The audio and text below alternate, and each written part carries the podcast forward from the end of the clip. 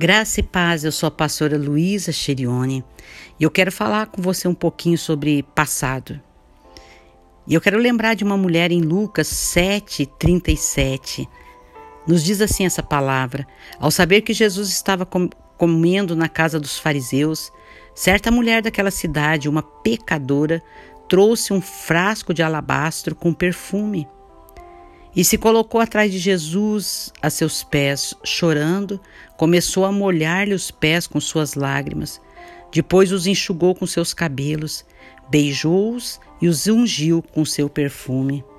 Ah, essa mulher, a Bíblia chama de pecadora, era alguém que tinha um passado como eu e como você.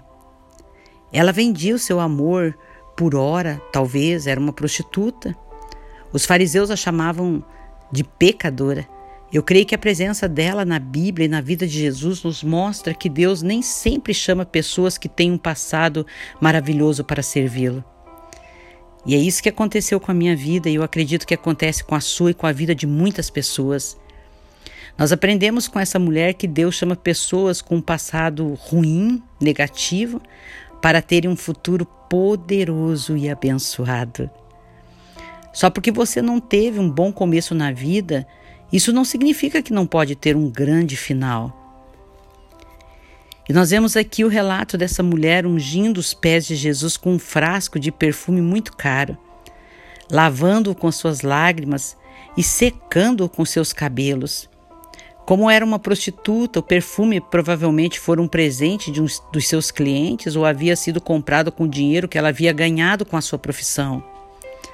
As outras pessoas provavelmente viram o ato de amor dela como algo erótico, quem sabe, por causa do seu passado.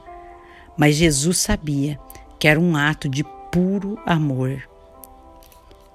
Quando nós temos um passado desagradável, as pessoas muitas vezes julgam mal os nossos atos.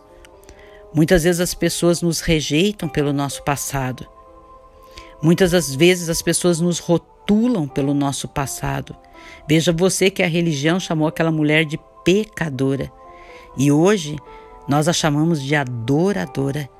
Porque que adoração extrema, extravagante, maravilhosa e que tocou o coração do nosso Senhor. Sabe? É assim que muitas vezes nós nós somos vistos pelos outros. E muitas vezes isso nos deixa presos no jogo da aprovação, onde nós tentamos convencer as pessoas que somos aceitáveis, que nós não somos mais aquelas pessoas do passado. E se você está vivendo isso, eu quero dizer a você: você não precisa provar nada a ninguém. Você precisa provar ao seu Mestre, ao seu Deus. Você precisa mostrar a Ele que a sua vida é, é dele. Você precisa mostrar a Ele que tudo que você tem de mais valioso pertence a Ele.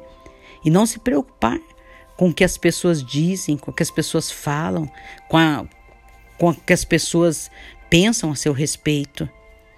As pessoas elas não esquecem o nosso passado tão facilmente quanto o Senhor. O fariseu ele não conseguia entender porque Jesus permitiu que a mulher sequer tocasse nele. Nós vimos aqui em, nessa palavra de Lucas 7:39 que ao ver isso o fariseu que o havia convidado disse a si mesmo: se esse homem fosse profeta, saberia quem nele está tocando e que tipo de mulher ela é, uma pecadora. Meu Deus, que triste isso, né? Aquela mulher com seu coração tão puro, tão sincero na presença de Deus, mas sendo julgada pelo seu passado. E quantas vezes isso aconteceu comigo e com você? Eu lembro de situações onde as pessoas eh, diziam não acreditar que eu estava liberta de alguns hábitos, vícios, porque eu tive um passado presa nisso. Pessoas que julgavam as minhas atitudes, meu comportamento por aquilo que eu fui no passado. Pessoas que pensavam consigo mesmo, muitas vezes não só consigo mesmo, mas pensavam junto com outros e falavam a outros sobre o meu passado.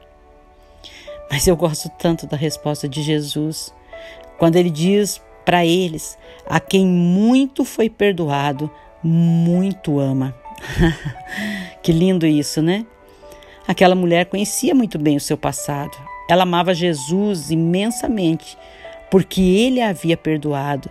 Ela queria dar a ele a coisa mais cara que possuía. Ela queria servi-lo. E ele viu o coração dela e não o seu passado. E é isso que Deus me colocou para dizer aqui para você agora, que ele vê em você o seu coração, a sua postura diante dele, e ele não te julga pelo que você foi, mas por aquilo que hoje você é. Lembrando a você que só porque você não teve um bom começo na vida, isso não significa que você não pode ter um grande final. Sabe, só porque você teve um passado ruim, negativo, triste, isso não te impossibilita de ter um futuro poderoso e abençoado, e com certeza você terá. Eu te abençoo e eu declaro isso sobre a sua vida agora. Amém. Amém.